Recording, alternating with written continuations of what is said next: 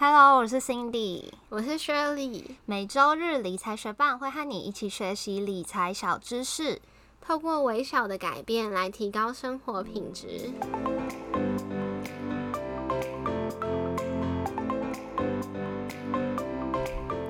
在节目开始之前，我们想要先感谢支持理财学班的听众，在这边想要来念一则在 Apple Podcast 上面听众的留言，他的名字是咖喱工程师嘞。咖喱工程师嘞说大推，学习到很多，超棒，我们。非常谢谢咖喱工程师的大推，我们也衷心感谢每一位学伴到 Apple Podcast 为我们留下五颗星，还有你宝贵的建议。每个留言都是我们前进的动力，让我们可以持续制作理财学伴，为你们提供理财小知识。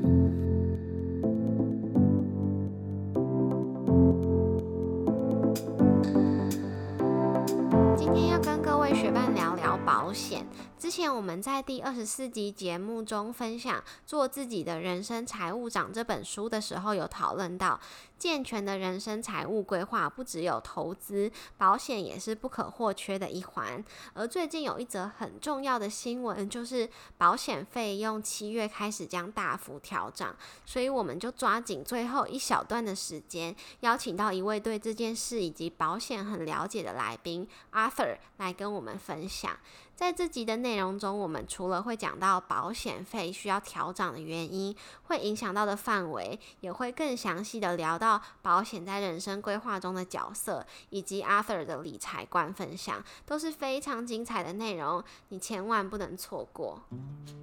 Hello Arthur，很开心今天能够邀请你来到理财学伴。一开始可以先请你向我们的学伴做个简单的自我介绍，让他们更认识你一点吗？好，大家好，我是 Arthur。那我目前在某金控公司担任人寿的业务。那除了呃人寿业务之外，我还有和朋友开一间酒吧。那同时我自己也有一间嗯活动工作室。那主要这三个是我工作的部分。哇，Arthur 的生活听起来很精彩耶。那今天会请到 Arthur 来到我们理财学办这个节目，主要是想请教 Arthur 关于最近保费即将调涨的新闻。因为以往寿险保单责任准备金利率会在每年的十一月公布有没有需要调整，但最近因为疫情的关系，各国都采取降息，所以金管会就决定提早调。调降寿险保单责任准备金利率，所以今年的七月一号开始，保费就即将调涨。那 Arthur 这边可以简单跟我们说明一下这波保费调涨的原因吗？好的，有三个原因是可以跟大家去做分享的。那第一个原因主要是我们刚刚讲到，就是新法令的上路。那其实，呃，在金管会保险局其实会一直希望保险回归，就是所谓保障面，也就是说。嗯，我们今天付保费出去，那它不是以投资或理财的方式在做规划的，那主要是以保障范围为主。那他会希望我们每一份保单的死亡给付最低比率可以提高，也就是说，我们今天买的像是传统上的嗯储蓄险，那在过往是很多人用来做稳定保守理财的工具，那他希望接下来可以回归到正常保险的给付，就是可以把死亡的比例拉高。那这就会造成我们在保险公司在设计商品上，它能运用去投资的资金变少，那保险成本当然也相对应的变高。那第二个就是我们刚刚讲到责任准备金利率条的部分，那责任准备金就是我们所谓保护今天缴交给保险公司的保费，那有一部分会拿去做投资，另外一部分它必须先留起来。那只要保护它需要去做解约或者是去做理赔的时候，我们必须要。去付给他。那这一波中，因为责任准备金利率调降，它会与寿险提存压力的高低成反比。那责任准备金利率越低，寿损寿险业提存压力当然会越来越高，也因此反映在保费上。明年大家的保费就会相对应的上升。原来如此。我相信应该有学伴是第一次听到保险责任准备金还有提存这些用词，所以我这边再帮大家简单的复习一下。保险责任准备金就是指保险公司为了可能的支付而需要保留的资金，那支付包含可能像是解约啊、理赔啊、领取年金等等。那把责任准备金保留起来不能动用，就称之为提存。当责任准备金利率越高，保险公司提存的金额就越小，因此提存压力就越小。但是当责任准备金利率越低的时候，保险公司提存的金额就越大，因此提存压力也就越大。那当提存压力越高的时候，就会反映在保费上，表示保费会上涨。那这一波保费的调整会有哪些保险的商品受到影响呢？嗯，这一波主要是只要是责任准备金适用超过一年的保险商品。那我们白话一点讲，其实最主要的影响，也就是所谓的传统的储蓄险，那以及很多人会去购买来做理财的外币保单。那当然影响最严重的就是我们所谓保障型的医疗保单。那投资型商品则是这一波中影响相对小很多的一个部分。所以大家如果有要嗯一直有这个需求的话，那会建议大家这时间内先去看看自己，重新检视自己的保单，那与你的顾问去做讨论，那再把握这一波去做规划。嗯，了解。那经过 Arthur 的解释，我们已经了解，如果我们要买保险的话，现在是很重要的时机。那也希望 Arthur 可以跟我们的学伴分享一下，你觉得保险在人生规划、财务规划上扮演的角色是什么？为什么我们会需要保险呢？其实我的蛮多客户都会是三十岁以内，尤其以二四、二五这些刚出社会的社会新鲜人是比较多这样的族群。那其实大家在一毕业出社会后，开始做投资理财，开始管理首首次管理自己的财富的时候，其实第一个想到的东西，通常会是比较多人讲的，哎，所谓的股票啊、基金啊，甚至近几年很夯的 ETF，这些东西应该是大家最多人去碰触的。可是其实保险这块是一个非常非常重要，而且常常被忽略的地方。那在我们嗯过往 MDRT 协会中，其实它会有特别提到一个所谓的理财金字塔的部分。那分别分为由低到高分为三层，第一层叫做所谓的风险保障，也就是说像我们传统型的医疗保单或者是保障类型的保单，意外险啊、残服、长照等等，以这些保障类型的为主。那它的功用非常的简单，就是我们将损失控制在一定程度的范围，我们去付一定程度的保费，去将嗯可能未来发生在我们身上的财产损失移转给保险公司。那这部分其实是很多人会。比较忽略的，那再来才会是我们所谓用股票啊、基金啊、储蓄险啊、ETF 啊各种投资去做第二阶段叫做财富累积。那在我们嗯中壮年开始去做财富累积的时候，运用各种金融工具去搭配，那考量三个点，第一个点是嗯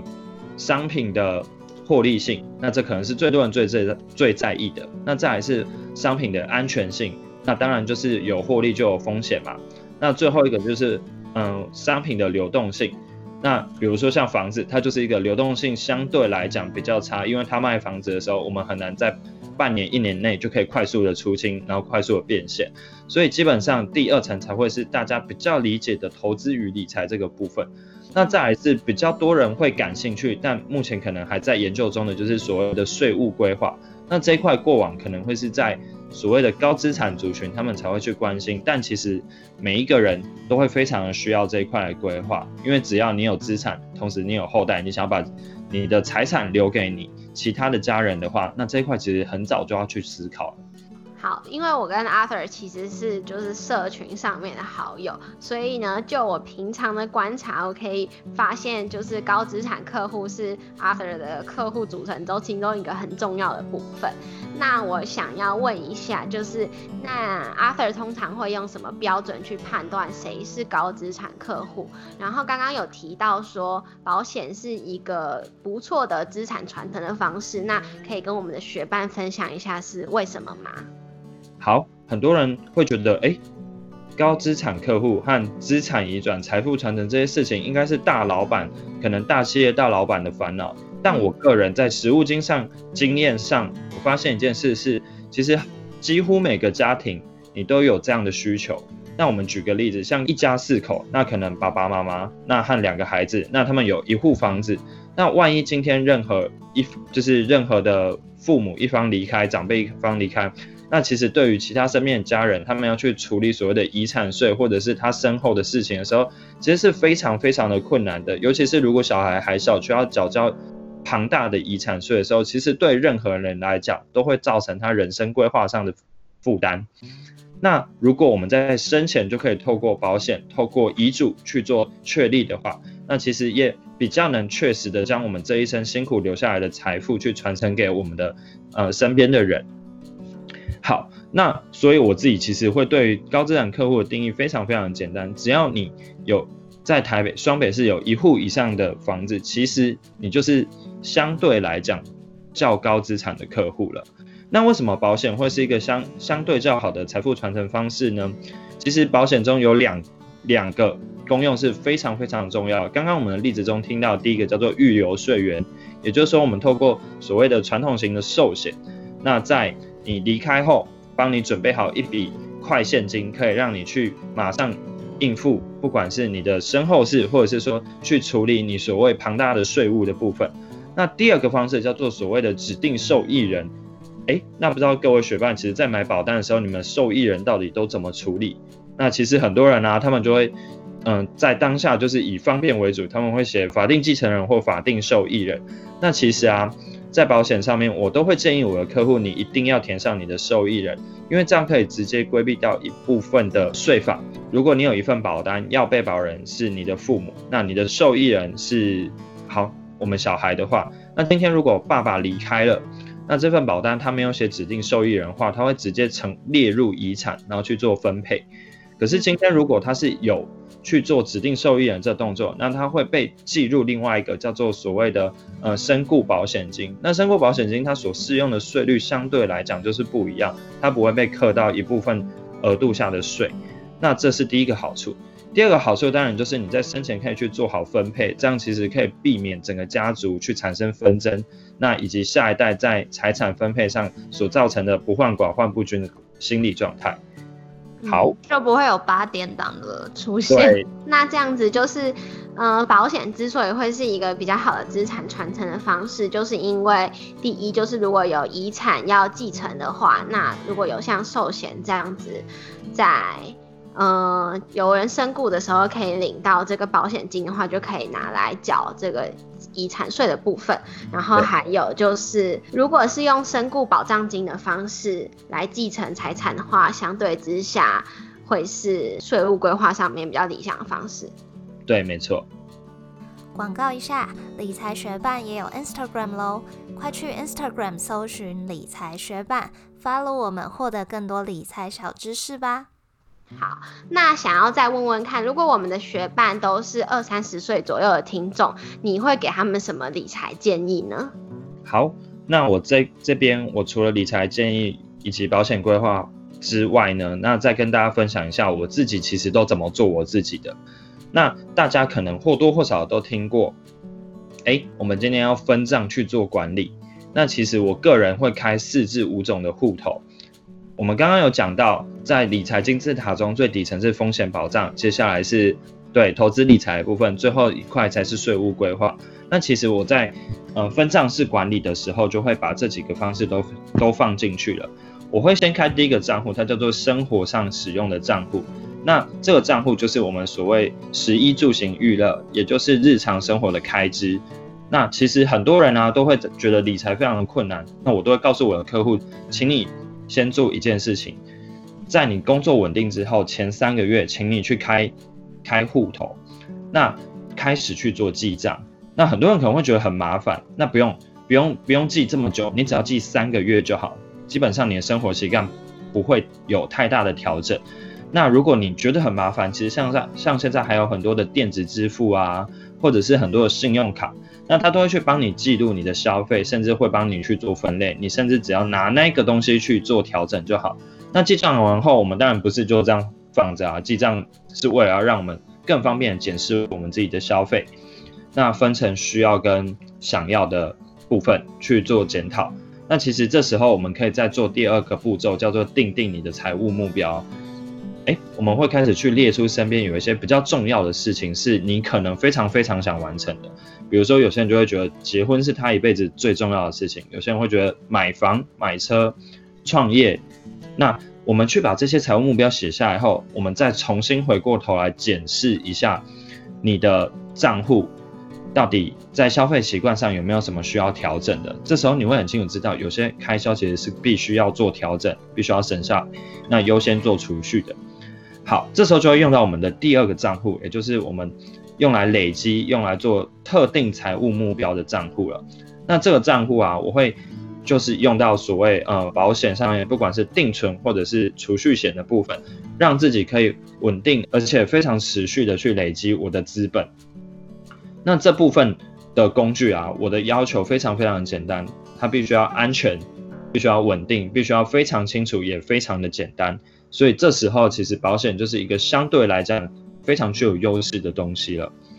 好，那再来是很多人会听到这里可能会觉得，哎，我还是想玩股票啊，我还是想玩基金这些相对来讲报酬率较高的。哎，没错，这就是我们分的第三个账户。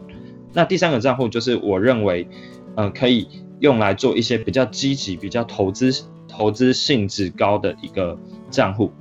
那像刚刚很多人会讲到股票啊、基金啊，那除了这些之外，其实我个人也有在投资的，像是虚拟货币或数位货币，那以及我自己有去做开店，那甚至我的朋友在创业，我也会投入一部分的资金。那这部分我对于理财的要求，我就会希望它是以一个嗯高风险然后高获利的方式去去规划。那以我个人。能承受风险，当然就是我丢下去的这笔钱，最后最差只能到归零，不能成为负债。那这部分当然每个人可以因为因应自己的风险承受能力去做调整。所以这个账户和上个账户非常不一样的地方在于，这个账户追求的就是嗯获利为主。那上一个账户我所追求的是非常的安稳。那这两个账户的差异在于，我第一个账户所规划的东西都是必须要有。如果我今天搭配第二个账户来使用的话，比如说我们今天要买房子，那我先用安稳的户头去帮我做储蓄嘛。那如果我今天投资绩效好，我可能是买台北和新北的差异，或者是我买国产车或欧洲车的差异。我的投资绩效好坏只会决定了我生活品质的好坏，而不是我生活品质有和没有，这是影响非常大的。那最后一块当然就是我们刚刚讲到所谓风险保障以及以及所谓比较保。保护型的资产，那这部分就是会把所有医疗保险保障买好。那当然，这个我们就会拿出我们的保单去做检视。那其实会建议大家，就像健康检查一样，最好每年做一次，因为我们的医疗技术在进步，因为我们的健保制度在调整。可是其实很多人应该会觉得说，哦天哪，我怎么可能每年都弄一次？那当然，我们就是尽量三到五年去做一次整理。那这样子可以永远更新，避免我们的保障出现漏洞。才能保护我们剩下九成的资产。哇，好精彩的分享哦！所以 Arthur 的分账式管理就是分为四个账户，第一个就是基本的呃食衣住行娱乐的部分，然后再来就是比较偏物质，可能会有你的目标的部分，或许是买房啊，或许是买车。那第三个部分就是比较属于可能高风险的投资，会买呃虚拟货币呀等等的。呃，有可能会失掉本金的这种投资，但是你要创业，对，还有创业的部分，但是你期待它会有高报酬。那最后一个就是 Arthur 讲到风险保障的户头，大概会占你所说的呃你的资产的十趴左右。对，了解，很精彩的分享。那怎么样算是你的财富自由呢？好。其实这件事情，嗯，从我开始工作，二十岁开始工作的时候，就在不断的思考。那从我今年是二十七岁，那我其实从二十六岁开始就开始去执行一个计划。呃，如果大家有听过有一本书叫做《呃穷爸爸富爸爸》，那它其实里面中会提到，呃所谓的 ESBI 象限。那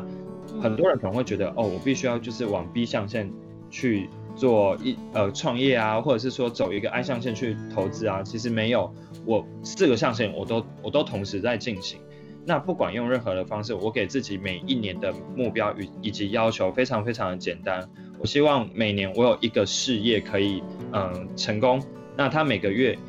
带给我比较多，就是五千至一万块稳定的现金流就好。比如说我现在的酒吧可能每每个月可以配给我五千或一万。那或者是说我做数位货币的放贷，他每个月给我五千或一万，那这样子每年给自己做好一件事情的目标，那让你这个领域的财富生产可以稳定，而且非常健全的去发展，那中长期也会比较安心。那不断的跌，不断的跌，不断的跌。二十六到三十岁，我主要就做这件事情，不管是本业或者所谓的副业，那我只求它稳健发展，不求多。那到三十岁的时候，我应该可以达到一个在工作上我不用花太多心力，可是我的被动式收入至少有五万块。那当然我还是会持续的工作，而且这些产业会持续的帮我越赚越多，越赚越多。那我觉得这样是比较有机会在三十五岁的时候达到我所期待的财富自由的。哇！所以，Arthur，你是二十六岁看了《穷爸爸富爸爸》这本书之后才有这样的启发吗？嗯，我应该在更早之前就看过这本书了，但是在当下其实看完我只会知道概念，比如说我们就知道被动式收入可能很重要，可是其实很多人可能会知道被动式收入这个概念，那最常听到可能是，哎，我们有时候会遇到保险、遇到直销，甚至遇到一些资金款，他很常用这个来包装。但我个人认为啊，其实做所谓的被动式收入最重要的一件事情，叫做你去创造你的体系，那去创造你的系统。今天无论任何人或你有没有在失利，它都可以稳定的运作运作。好，我举个小小的例子，今天大家都会去买统一超商吧？可是其实不管你早上七点还是晚上十一点去，那基本上统一超商都在赚钱。可是他的老板应该。在做他自己的事，对吧？那这就是他自己对，应该是吧？他其实并没有每一间他就去巡店去看啊，对。那他做了什么工作？他去把这这一套的制度和流程写好，任何一个人进来就是成为他帮帮助他生产的部分。那其实也一样，我们不需要做到像统一超商这样全省的规模，只要你把你的本业顾好，然后开始去思考被动式收入，就可以去创造一个比较好的系统了。那像我自己。刚刚讲过了，我自己有开酒吧，那我自己去做数位货币的放放贷，那同时我还有去呃跟朋友创业，我可能是技术股或所谓的资金股，那还有可能是嗯我会去当顾问，那一年一聘的顾问，我可能也不要求多，我就是拿一部分一小部分一小部分，那逐年逐年的去把它堆叠上去，不要求多，我们求稳健就。这应该会是我们在建立制度和系统上面最重要的一件事情。好，那在这边跟大家做个分享。那除了刚刚提到的《穷爸爸富爸爸》，Arthur 在投资理财部分有什么其他推荐的书籍吗？其实我必须我必须很诚实的告诉大家，我其实对于股票、对于基金，其实没有相对，搞不好没有各位学伴懂得多。但我其实蛮喜欢。一本书，因为我是来自于呃福大社会系。其实我们在那时候念书的时候，有提到一个人叫 Badu，那 Badu 他有提出了一本书叫做《资本的形式》。那这本形这本书其实对于我在理财上面的影响是还蛮重大的。那第一个是他将资本看成三种形式。那这个这个看法，我们来我们来做三个形式上的介绍。那这个看法其实非常特别。第一个形式叫做所谓的经济资本，经济资本也就是大家常听到的，呃，股票啊、基金啊、钱啊、存款啊、房地产啊这些呃经济上的收入，那这可能是大家最直觉的资本。第二个东西叫什么？我们的人脉资本，也就是你的人脉、社会关系、强连接、弱连接、你的人际管理。那这部分其实对于你取用资资源以及资讯来讲，会有非常大的帮助。那第三块，也就是所谓的文化资本。那它泛指的是像是我们的学士资讯，还有像是我们的技术证书啊、能力这些东西，全部都是我们的文化资本。那这三个资本之间彼此可以互相的去转换。举举例而言，我今天拿了嗯两万块去补习，然后取得学位，那这其实就是一个经济资本转化嗯文化资本的一个方式。那我拿到了这个学位后，我又拿着它去赚钱，可能是当讲师，可能是当顾问，可能是应征工作。那其实我又是在用文化资本去换经济资本，对。那我进了好的学校，那开始认识到各式各样好的同学，那他们未来就是成为我在投资和理财上面的建议。那这当然又是一个文化资本转社会资本的方式。所以我在理财上，其实我只强调一件事情，叫我投入的心力必须要这三项资源，我必须要在拿到的时候比我丢进去的时候的总和多，所以我只把我的资本分成这三个。那其实大家可以去多看看社会学的书籍，是我个人的小小建议，是我不太看坊间那些畅销的理财书籍，因为我以一个社会学毕业的学生而言，我们都会觉得哦，那就是一个既得利益者写给呃市场小韭菜，他就是要割韭菜，然后所以他会希望你这样想的。所以我个人其实蛮喜欢以社会学的角度去看理财这件事情，毕竟在整个资本体系中，呃，所谓的共产主义或者是说共产书籍，比如说像马克思写的《二十呃资本论》，它可能是在资本主义社会中少数真正看到资本主义如何运作，并且真正写出一套完整论述去对抗的人。那我会觉得他其实才是真正理解资本主义的人。那大家在搜寻书籍上都可以往这个方向去参考，我觉得会看到一个新的世界和新的观点。嗯，非常感谢阿 Sir 的分享哦。除了跟我们分享就是七月保费要调涨的原因以外，然后还有分享你的保险观、理财观，我们听完真的觉得醍醐灌顶。那相信正在收听的学伴一定也觉得，不管是知识还是乐乐趣方面，都收获更多了。对啊，真的很感谢阿 Sir 今天来跟我们分享这么多，很期待下次还能够邀请你再来我们的节目。没问题，谢谢。好，谢谢。总结一下今天的重点：第一，因为责任准备金死亡给付最低比率的调整，今年七月保费即将大幅调涨，影响的范围包含许多寿险、储蓄险、医疗险等等。如果对这些保险项目有需求的学伴，可以赶快抓紧最后的时间处理。第二。财务规划可以用金字塔分为三层，最基础的是风险保障，再来是投资，最后是财富传承、资产转移的部分。第三点，Arthur 跟年轻学伴分享的理财建议是可以从记账开始，然后以分账式管理，依据不同的理财目标、不同账户的风险承受度与期望报酬来决定理财工具。最后，Arthur 也推荐我们，除了坊间热门的理财书籍以外，也可以多看看一些社会学的书籍。他特别提到 b u r d u 对他的启发很多。